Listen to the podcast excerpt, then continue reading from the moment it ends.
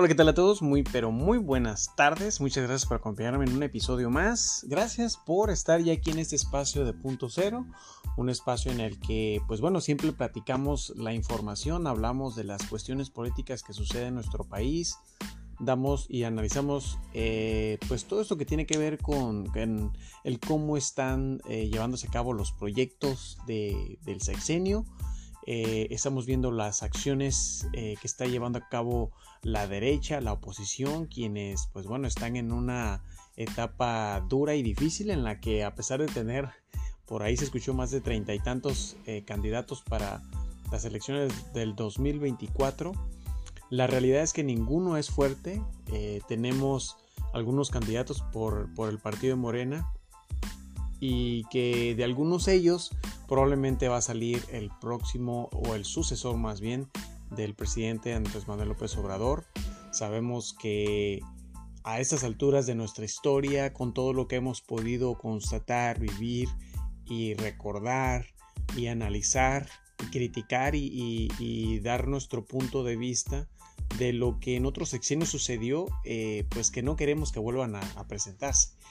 Entonces es interesante conocer a estos posibles candidatos, a estos prospectos que van a, a jugársela en el 2024, eh, a, estas corcholatas que poco a poco han sido destapadas por el presidente y por otros analistas eh, geopolíticos. Y uno de ellos que a pesar de no ser tal vez un un posible candidato. Eh, ya hemos hablado de, del ingeniero Fernández Gerardo Noroña y hemos hablado de su personalidad y de su característica eh, o peculiar personalidad que lo ha distinguido durante muchos años en los debates del Pleno, en la Cámara de Diputados, en la Cámara de Senadores, donde ha eh, pues básicamente confrontado a la oposición con pruebas contundentes, con pruebas duras que es difícil para la oposición aceptar y que ha sostenido siempre lo que ha dicho, esa lucha social que siempre ha llevado a cabo. Y que es lo que más les duele a la oposición, que moralmente están derrotados y que no pueden demostrar lo contrario a lo que se les eh, demuestra con pruebas duras, que pues obviamente los sexenios anteriores eh, tanto el PAN como el PRI han estado dañando nuestro país, han estado dándolo al sector privado, no han permitido un crecimiento, un fortalecimiento de nuestra economía y pues obviamente eh, nuestro país necesita eh, que tengamos competencia a nivel global, a nivel mundial, que seamos un país, una potencia, ¿por qué no? Tenemos todos los recursos necesarios.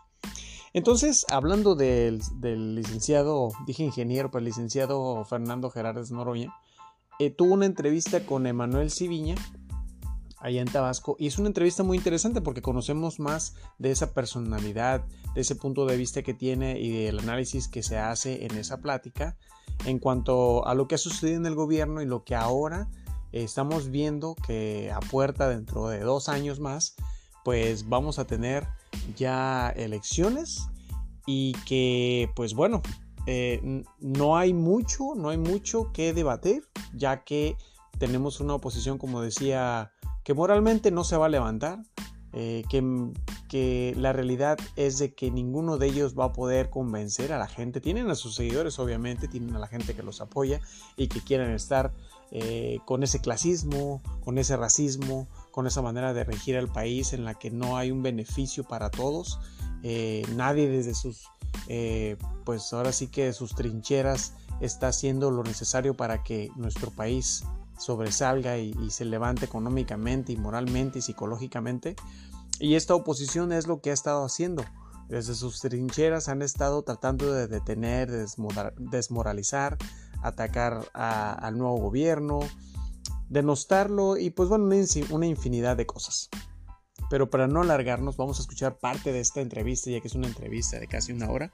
Pero creo que lo que se expone eh, ahí, lo que se comparte, es lo que se dialoga, eh, pues es muy importante conocerlo, porque es de este personaje tan polémico que, pues bueno, ¿por qué no? Podría ser tal vez un candidato.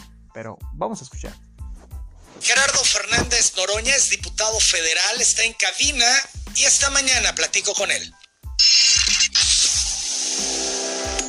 Telereportaje presenta la entrevista con Emanuel Civilla.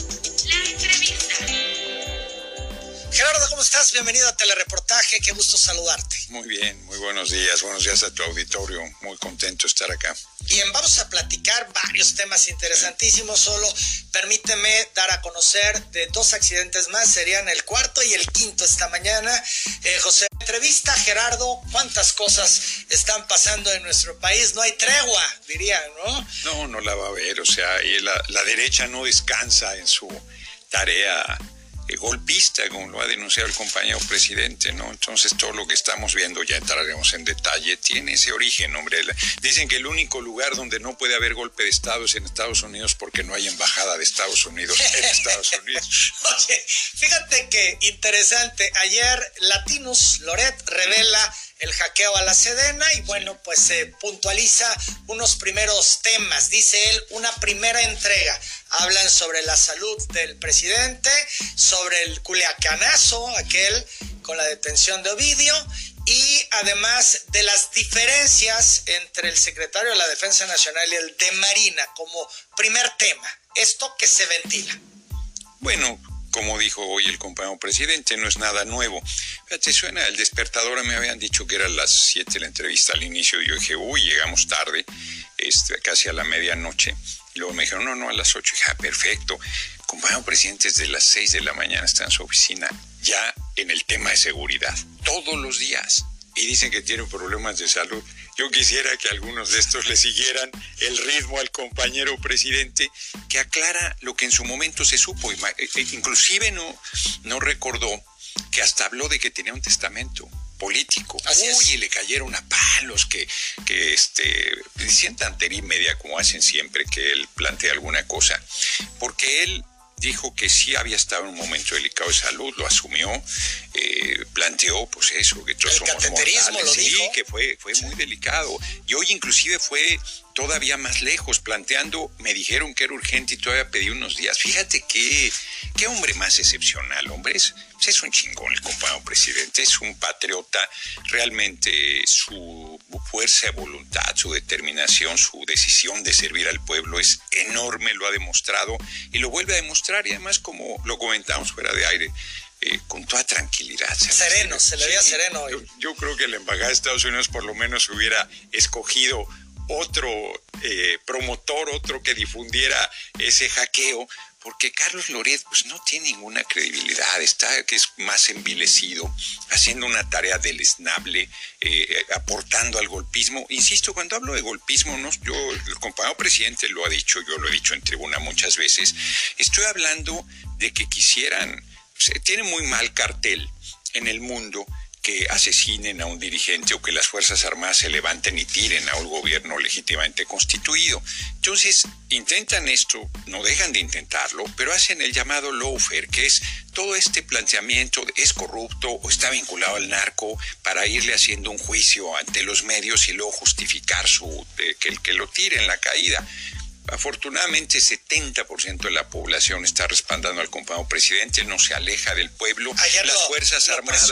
él. Claro, claro. Eh, él decía que es el segundo presidente mejor evaluado en el mundo, con una aprobación del 70% y una desaprobación de apenas el 24% de los mexicanos en una encuesta semanal del ranking del Morning Consult exhibida en su conferencia mañanera. Eh, se ubica por debajo del presidente de la India, que es un fenómeno, Modi, quien ocupa el primer lugar con una popularidad del 77% y un rechazo ciudadano del 19%, y destacó que él no anda pasando aceite, sino tirando aceite. Dicen que ando pasando aceite. Cuando uno está malo ya, que, tiene una enfermedad ya delicada y a veces hasta terminal, dicen, ya, este, allá en mi tierra, decía mi amigo, un amigo, dice, no, este ya apesta veladora. Y hace poco decían que ya andaba yo pasando aceite, como que en el grito me vieron muy desmejorado y me preguntó Beatriz, ¿te sientes bien? Digo, sí, sí estoy bien. Pero no ando pasando aceite, ando tirando aceite. Este, les ofrezco disculpa porque voy a tirar aceite. Se mofa Claro. Se mofa, expresó que el resultado es un orgullo, pero que le da mucho gusto por el pueblo de México, ya que pese a la campaña que existe en su contra en algunos medios de comunicación, sigue contando con el respaldo ciudadano. Sí, que es enorme. Yo, inclusive yo diría que no solo es un respaldo, sino es un enorme amor del pueblo. Eso está, es un fenómeno también. Cuatro años de gobierno ya eh, cualquier otro gobernante tiene un desgaste enorme, eh, eh, enfrenta calumnias, difamación, intriga, golpeteo permanente todos los días, todos los días tiene que estar aclarando cosas, tiene que estar este, precisando, dando información. No, es impresionante. Pero hay días peores que otros. Por ejemplo, ayer. Ayer, además de lo del hackeo que se da a conocer por la noche, más temprano, Elena Chávez, expareja de César Llanes, colaborador cercano de López Obrador, anunció un libro titulado El Rey del Cash, que habla del presunto saqueo oculto del presidente y su equipo cercano. Recordemos, César Yáñez fue su colaborador más cercano, el que lo acompañaba para todos lados, el de comunicación social, en fin, el que lo asistía, etcétera. Eh, luego ha vuelto, después de que pasó lo de la boda, aquella boda que, bueno, generó mucha polémica, eh, como subsecretario de gobernación. Así es. Pero después de un año, Pues, me parece, no más, o de haber sí. estado fuera, digamos, de la actividad eh, política, por lo menos visible. No Sí, sabemos eh, si siguió, ahí en, siguió ahí en alguna responsabilidad, pero inclusive en algún momento estaba su oficina en Palacio Nacional y luego lo mandaron Así a constituyentes, o Así sea, es. estuvo en el equipo, pero en condiciones... Este, Le- le dieron frío. Mucho. Pero bueno, le vuelven a dar jugada. Pero el tema es que ayer abordan este, este tema y se da a conocer la preventa del texto que según la escritora es un testimonio sobre los 18 años que vivió cerca del ahora mandatario federal al ser pareja de César Yáñez, quien actualmente es subsecretario de Desarrollo Democrático de Gobernación.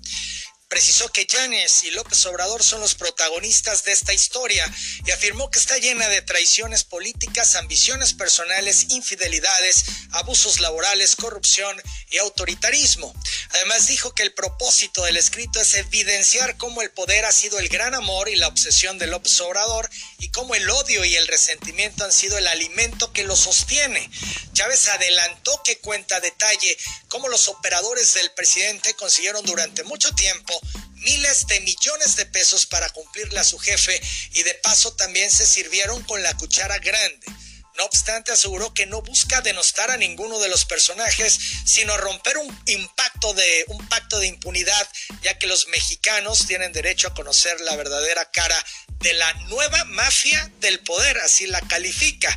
Por su parte, la periodista Anabel Hernández, que escribió el prólogo, precisa que se trata de una crónica nítida y sin concesiones que reconstruye la historia secreta política, personal y financiera de López Obrador y su círculo más cercano. Este es el libro El Rey del Cash, el Rey del Efectivo. Bueno, pues habrá que, habrá que revisarlo, pero simplemente hay también que precisar que esta persona nunca tuvo ninguna relación con el compañero presidente. O sea, es la, pare la expareja de César Yáñez, pero no tuvo ninguna responsabilidad, ni trabajó, ni, ni compartió, ni colaboró. O sea, César Yáñez efectivamente ha sido el colaborar cercanísimo en las épocas más duras, pues solo iba con él a todos lados en el país. Entonces, este, pues lo que podría decir es cosas que le haya contado César Yáñez, pero no es algo que, o sea, ella no colaboró, entonces, y luego, pues ahí la, la, separación, yo no quiero descalificar, pero este no, no fue una no, no, fue un arreglo sereno, digamos, ¿no? Sino fue, pues como son las separaciones, muy duras. Entonces, ese, ese sesgo, pues debe estar pesando ahí en el libro, porque... Puede este, haber sentimiento, pudiera pues, pues haber sí, otros porque, sentimientos. Pues, pues yo de, de, entrada diría, pues si lo que ahí sostenga, sea lo que sea, este, es real, pues ¿por qué no lo dijo desde antes? Para alertarnos al pueblo de semejante personaje, o sea, es muy difícil. Sale ahora. Sale, Fíjate, ahora. sale ese golpe junto con el otro golpe del hackeo. Sí, sí. Y además, le sumamos que la embajadora de Ucrania en México reprochó ayer la propuesta de paz del presidente López Obrador que busca una tregua de cinco años en la guerra entre Moscú y Imagínate Kiev. que la embajadora de Ucrania no quiere paz. O sea, una salida. Fíjate, es que la diplomática, la diplomática sostiene que no se puede hablar de paz cuando Vladimir Putin anuncia la movilización de más tropas a territorio ucraniano. ¿Qué más puede ser situación cuando el señor presidente Putin anuncia movilización de su estado? ¿De qué paz podemos hablar? Mañana van a anunciar que quieren anexar territorios temporalmente ocupados, que quieren hacerlos partes de su país. ¿Sobre qué paz podemos hablar acá? Sí, y así ocurrió, ya lo ha anunciado Putin. Sin embargo, bueno, la pues embajadora va con todo. Entonces, justo por eso debería haber paz. O sea, a ver, no, no detengan sus tropas, detengan el avance, sentémonos a negociar. Donde están las cosas, parémosla. No, a ver, es un negocio de Estados Unidos, el motor de la economía de Estados Unidos. Fíjate qué motores más inmorales: la producción de armas y el consumo de droga son los dos motores centrales de la economía estadounidense. Hace mucho que se dejaron de ser generadores de tecnología de punta. Entonces, cuando el compañero presidente dice, hagamos la paz, pues Estados Unidos dice, no, se me acaba el negocio. Es una cosa terrible. Porque acaban de autorizar más recursos para enviar a Ucrania. Son miles de millones de dólares. Así es, ese es el motor de la economía estadounidense. Reitero, justo con el consumo de drogas, fíjate, me decía Santiago Krill, por cierto, que un kilo de cocaína en Colombia vale mil dólares y en Nueva York vale 800 mil. Bueno, pues es evidente que ese es un negociazo que nadie va a querer dejar. ¿Así la diferencia? Ese es el dato que me dio. Yo le dije de dónde. Fíjate que a ver, Roberto Saviano de 000 eh, que es un súper especialista, escribió 000, es un súper especialista, lo hizo hace, no sé, cinco o seis años este libro, plantea que los narcos mexicanos tienen el 60% ya del control del mercado hace cuatro o cinco años y efectivamente daba datos igual de, enloquecedores, ponle de, de mil a 16 mil dólares de utilidad, que es la mayor utilidad económica de cualquier actividad del ser humano. Entonces, mientras Estados Unidos es el principal consumidor de droga, bueno, pues ahí, y luego el vendedor de armas a los narcos, a Ucrania y a cualquier lugar donde hay guerra. Entonces, pues son unos hipócritas, porque por un lado están atacando los otros dos países hackeados, Colombia y, Chile, Que el, aunque el presidente de Chile es bastante aguado, yo no sé por qué lo quieren todavía doblegar más, este, pero son finalmente presidentes de, que surgen del corazón del pueblo para servir a su, a su patria, este, defendiendo. Lo único que pedimos es que nos dejen de robar, lo ha dicho el compañero presidente muy claro, que nos dejen de robar es mucho pedir, pues parece que es excesivo, y, que haya gente dentro del país que se pliegue a esos intereses, que se preste a esa este, situación, a que siga la desigualdad, a que siga el hambre, a que siga la desesperanza, a que domine la brutal explotación hacia nuestro pueblo, sí es verdad repudiable, hombre, que, que haya quien se preste eso. Lore, por poner un ejemplo, pero no solo, ojalá fuera él solo. Es uno de los casos más deleznables, pero prácticamente no hay medio, no porque esté aquí, pero espacios como estos casi no hay, que, es, que haya apertura, que haya pluralidad y que haya acompañamiento a nuestro gobierno, porque ¿por qué no lo va a ver si es un gobierno que está sirviendo al pueblo? Hemos luchado por décadas para que esto se llevara a cabo.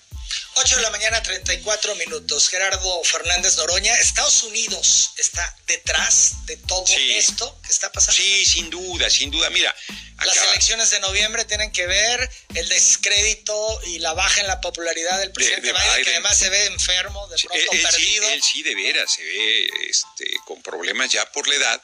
Este, pero Estados Unidos es igual siempre aunque te Obama está muy bien de salud y no le quitaba lo Con o sin. Con porque son los intereses un esquema económicos. que funciona. Así es. quien esté. Así es. Justo iba a recordar, acaba de cumplirse, dijo, ¿cuántos?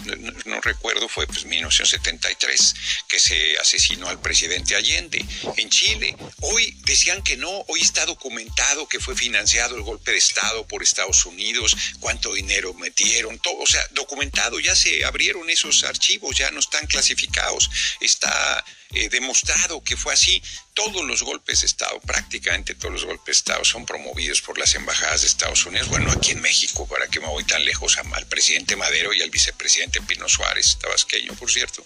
Este, pues fueron asesinados por un complot hecho en la Embajada de Estados Unidos y el golpe de Estado que acabó favoreciendo a Victoriano Huerta. Entonces, eso está así. Eh, nosotros sabemos que enfrentamos esas dificultades con la nueva manera esta de Lofer, que lo hicieron con Lula en Brasil, de inventarle un delito que era falso y después ya de un año lo sacaron de la cárcel. No, no han podido con Venezuela ni con Cuba. No han podido, bueno, Cuba es un ejemplo extraordinario, por más que se les paran los cabellos a los reaccionarios, llevan desde 1959 con una ofensiva brutal y desde 1961 bloqueados económicamente una isla pobre y no han podido porque el pueblo cubano pues no quiere que haya cambio, el pueblo cubano escogió ese camino, ¿no? ¿Por qué les pesa tanto que un pueblo ahí que no tiene petróleo, no tiene nada, era el, prostíbulo de Estados Unidos, lo que hoy es Las Vegas, eso era La Habana, este, pero tampoco es para que tengan tal... Eh, insistencia de tirar al régimen y con Venezuela la ha tenido muy difícil. El presidente Maduro parecía que lo tiraban y no pudieron, porque igual tiene el respaldo por un lado del pueblo y también de las Fuerzas Armadas, que ese no es un asunto menor, y que aquí en México, volviendo a, nuestro, a nuestra patria, esa era una preocupación, se nos quedó en el tintero dentro de las filtraciones las diferencias entre el secretario de Marina y de la Defensa. Pues es natural pues hasta en las familias hay diferencias, en los partidos hay diferencias, en todos lados hay diferencias, en un gabinete hay diferencias, hay celos, hay percepción. Estoy leyendo este libro de, de Hidalgo, estuve por terminarlo, pues las diferencias con Allende eran enormes hasta que terminaron en la ruptura y, y, fue parte de lo que terminó con la tragedia de su detención por una traición y su fusilamiento. Este, entonces, eso está ahí permanentemente, es parte de la naturaleza humana. Este, el poder además eh, genera potencia, ese tipo de cosas, pero la conducción del gobierno es, tiene rumbo, es sólida, el liderazgo está asentado, la claridad de hacia dónde vamos. Nosotros tenemos el problema del relevo, el compañero presidente. Si hubiera reelección no habría duda de que lo reelegiríamos, o sea, no, pero no hay. Entonces, ese es el, momento que puede ser la piedra de, toque, porque la posibilidad de ruptura ahí está presente.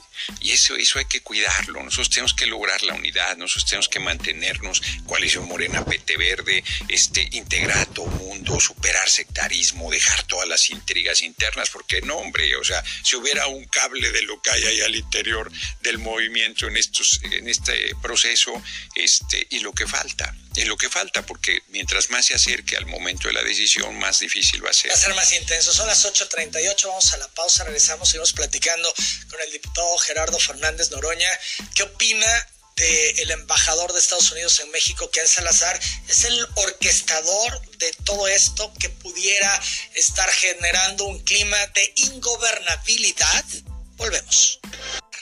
Ken Salazar es personaje clave en todas estas cosas que van apareciendo en nuestro país, el hackeo que se da a conocer ayer, el libro también que se adelanta que van a publicar sobre el rey del cash, refiriéndose a López Obrador y su círculo más cercano, la injerencia y declaraciones de la embajadora de Ucrania en México que golpea al presidente por el tema de su propuesta de paz.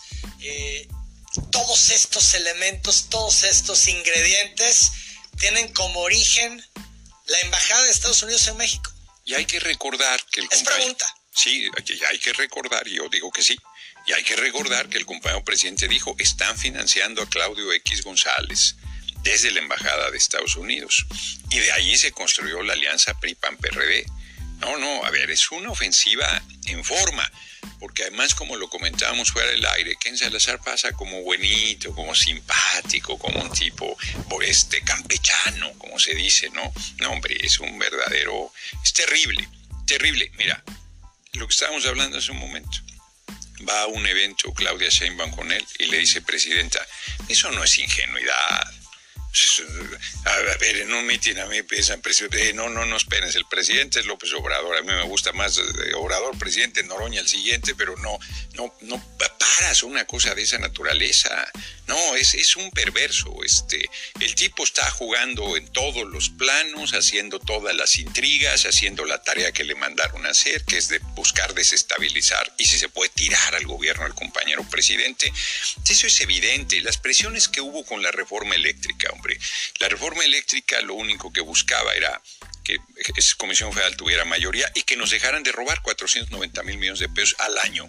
490 mil millones de pesos al año. ¿No? Estados Unidos no tiene inversión, no tiene una sola empresa de electricidad de México, pero los fondos de inversión de esas empresas extranjeras son estadounidenses. Entonces ha habido una presión. Hay el interés. Hay el interés. Entonces, y, el Parlamento Europeo nos mandó un mensaje que preocupaba por los derechos humanos de los periodistas. Pasó la, no pasó la reforma, ah, ya se les olvidaron los derechos humanos de los periodistas, ya se les olvidó todo, ya no, ya no hay ningún problema. Hubiésemos seguido adelante, se hubiera aprobado y las presiones serían enormes. Entonces nosotros, eh, nuestro movimiento, el pueblo, tiene que tomar conciencia de la gravedad de lo que estamos enfrentando, porque yo estoy convencido que hay que dar otro paso y profundizar esta revolución sin violencia, pero para eso necesitamos un nivel de organización, de conciencia y de solidez mayor del que tenemos en este momento, mucho mayor, porque ya no vamos a contar con el liderazgo del compañero presidente. Dice que se retira, que se va a su rancho, que, va a guardar silencio, que no va a opinar, que va a cerrar sus redes. Sí, yo, yo creo que, que él no, pues no va a retirarse no, no debe hacerlo inclusive, por su autoridad moral y política será siempre importante, porque las ofensivas van a seguir, hombre, el, golpeteo contra nuestro movimiento va a seguir y la intención de, pues, si quieren tirar al compadre presidente, imagínate si no van a querer tirar al siguiente, porque les vamos a ganar, les vamos a ganar Estado de México y Coahuila el año entrante y vamos a ganar la presidencia en 2024. Pero este, tenemos que avanzar, tenemos que avanzar abajo porque las señales dentro de nuestro movimiento no son buenas. Lo que ha pasado dentro de Morena, uy, o sea, eh, ahí hay señales de autoritarismo. Monreal, Monreal es un tema. Monreal puede romper el Estado tensando. Yo creo que él ya cometió un error. Yo, yo creo que el primero de septiembre pasó una línea que no debió haber pasado ahí en todo el proceso de renovación de la presidencia de la mesa directiva. Si yo veo a alguien prácticamente sin posibilidades de, lograr la candidatura es a él. Lo veo, lo veo en una condición muy, muy difícil, ¿no? Y este. Y Porque él mismo se ha puesto en esa posición. ¿Desde cuándo ya no habla con el presidente? Bueno, eso, eso. Desayunaban todas las semanas. Bueno, eso le cerró la, la llave el compañero presidente, porque no es que Monreal le haya dicho pues ya no desayuno, no muere, le iría de mil amores, pero se fue complicando la, se fue complicando la relación por las posiciones políticas que él ha venido asumiendo. Entonces, sí, él la tiene complicada. Este, bueno, hay quien piensa que mi aspiración legítima a ser el compañero presidente no tiene posibilidades. Yo creo que se equivocan. Yo creo que están subestimando al pueblo. Abajo va muy bien. Y están los compañeros. ¿No va a ser un morenista? Mm, pues yo, díganme que yo no lo soy.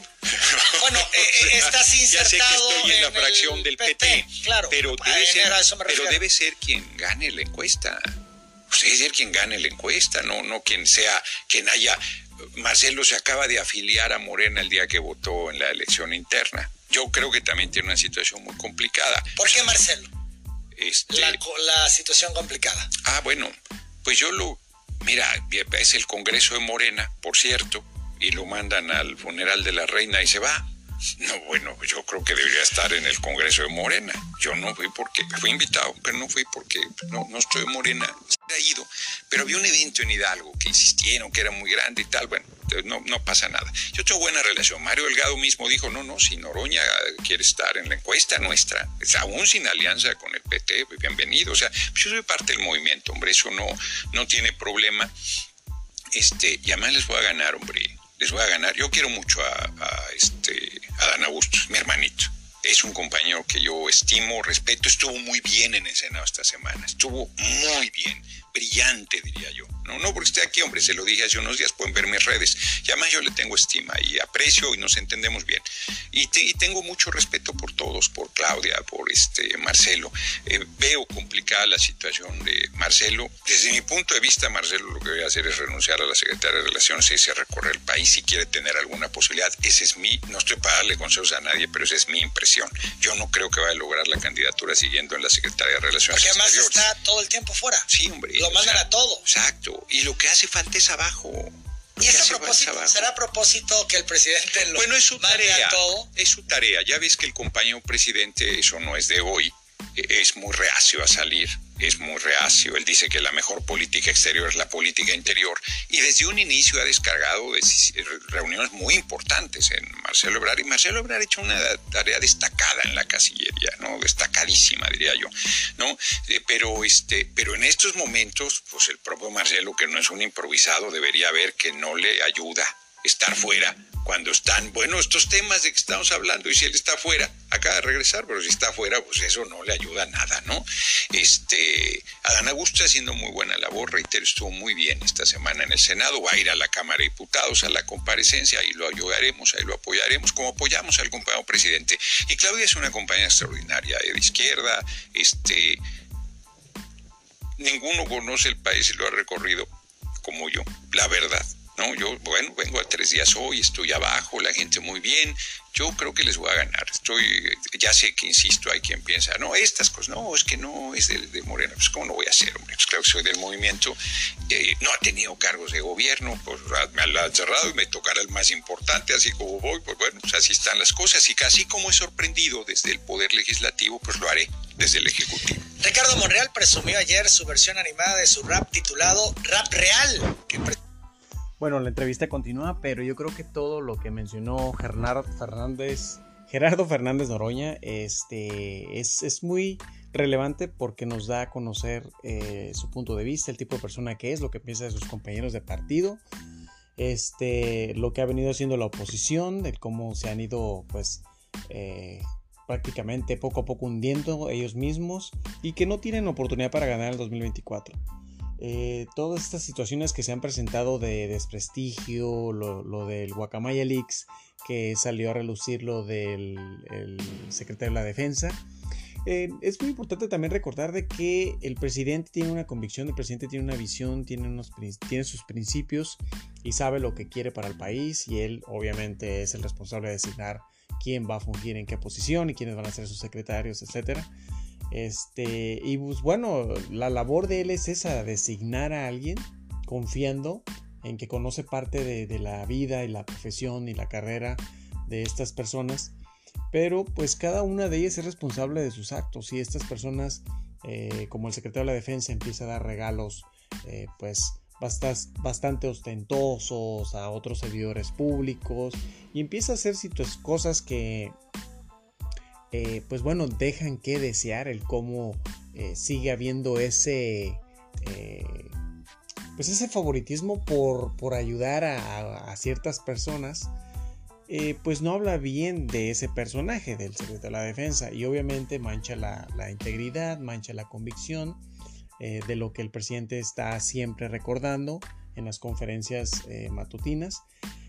pero pues como comento, es de cada quien realmente hacer las responsabilidades que les competen, eh, cumplir con lealtad eh, cada una de sus responsabilidades eh, y pues bueno, ya de ahí en fuera las acciones que ellos hagan pues no le compete al presidente, lo que sí le compete al presidente es que en su momento dado se informa, se comprueba y si tiene las evidencias para destituir a un servidor público que fue colocado por él mismo, pues se debe de hacer y creo que él tiene esa convicción de que no va a encubrir a nadie y que pues bueno mientras la fiscalía realiza sus investigaciones y se lleva a cabo toda esa serie de recaudación de pruebas, evidencias, etcétera, eh, nadie está protegido por el presidente.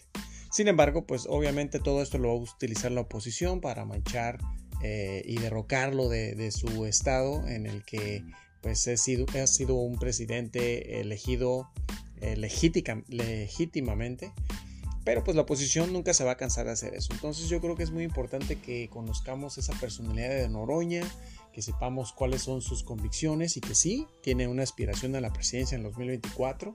Que pues bueno, hay mucha gente que sí lo apoya, hay gente que está con él. No sabemos si pueda ser un posible candidato o posible eh, sucesor de Andrés Manuel López Obrador. Lo que sí es cierto es que eh, candidatos en Morena sí hay, candidatos que pues hay que analizar cuál de ellos podría ser ese próximo presidente. Definitivamente en la oposición no hay.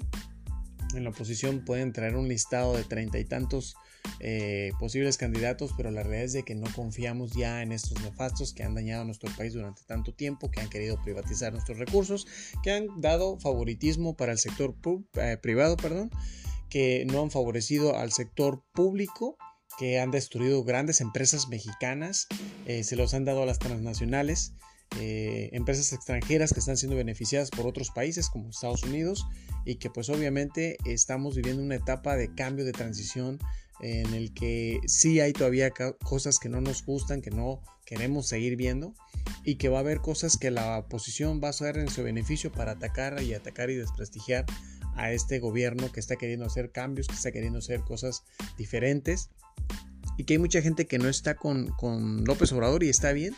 Este, sin embargo, también no hay que eh, quedarnos eh, ciegos ante lo que siempre estos chayoteros han sacado a relucir en sus noticieros, en sus redes sociales, eh, y que el ataque es constante y sonante. Hoy lo atacan y mañana también, y así sucesivamente.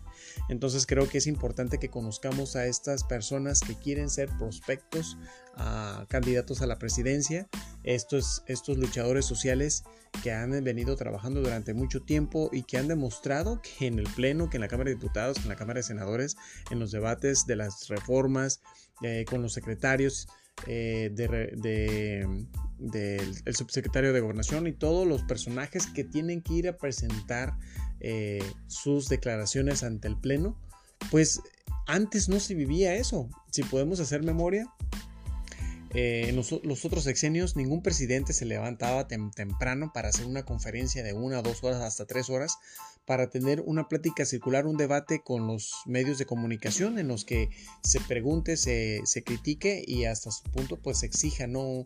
un, un, porqué de las cosas, en el que se expusieran temas tan delicados como es la seguridad, este, el sector de la salud, este, la economía y una infinidad de cosas que en este sexenio estamos viendo y que nosotros no los mirábamos porque se la pasaban tomando, eh, porque no podían mantener una conversación congruente, porque eran nefastos que ni siquiera tenían estudios, no estaban eh, propiamente educados para conocer nuestra historia y poder plantear ejemplos o poder hablar de nuestra historia y hacernos ver que son personas preparadas, que estudiadas, que saben lo que están diciendo, lo que están haciendo y lo que están ah, proponiendo.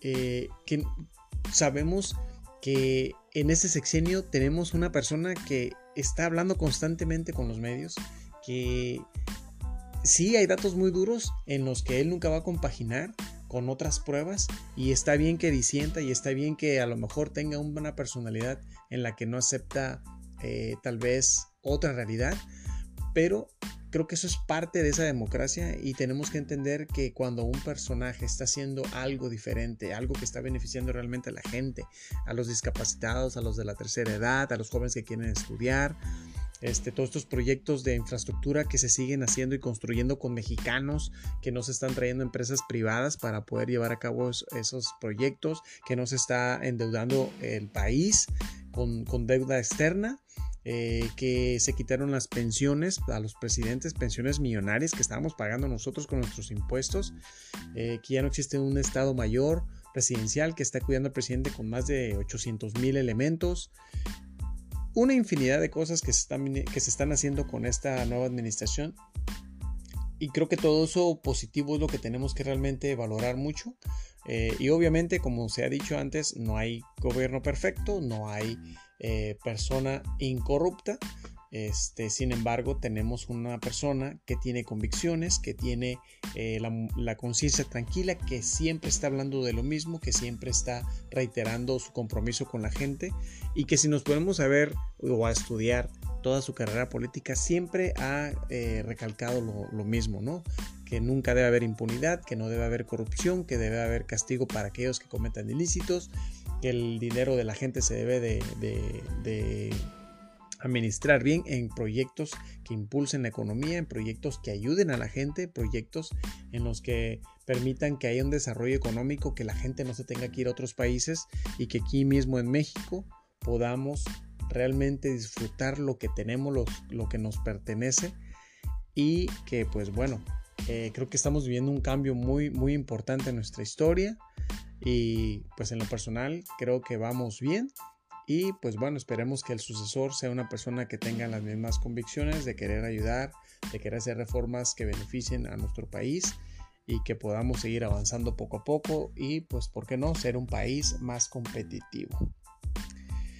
Y bueno, espero que este tema y todo lo que platicamos este, y lo que hemos escuchado en esa entrevista el día de ahora haya sido pues de su interés. Eh, recordando que pues bueno, compartan, platiquen, debatan con sus amigos, familiares. Este, no dejen de estar informados. Gracias por haberme acompañado en este episodio. Gracias nuevamente. Cuídense mucho y nos escuchamos en el próximo episodio.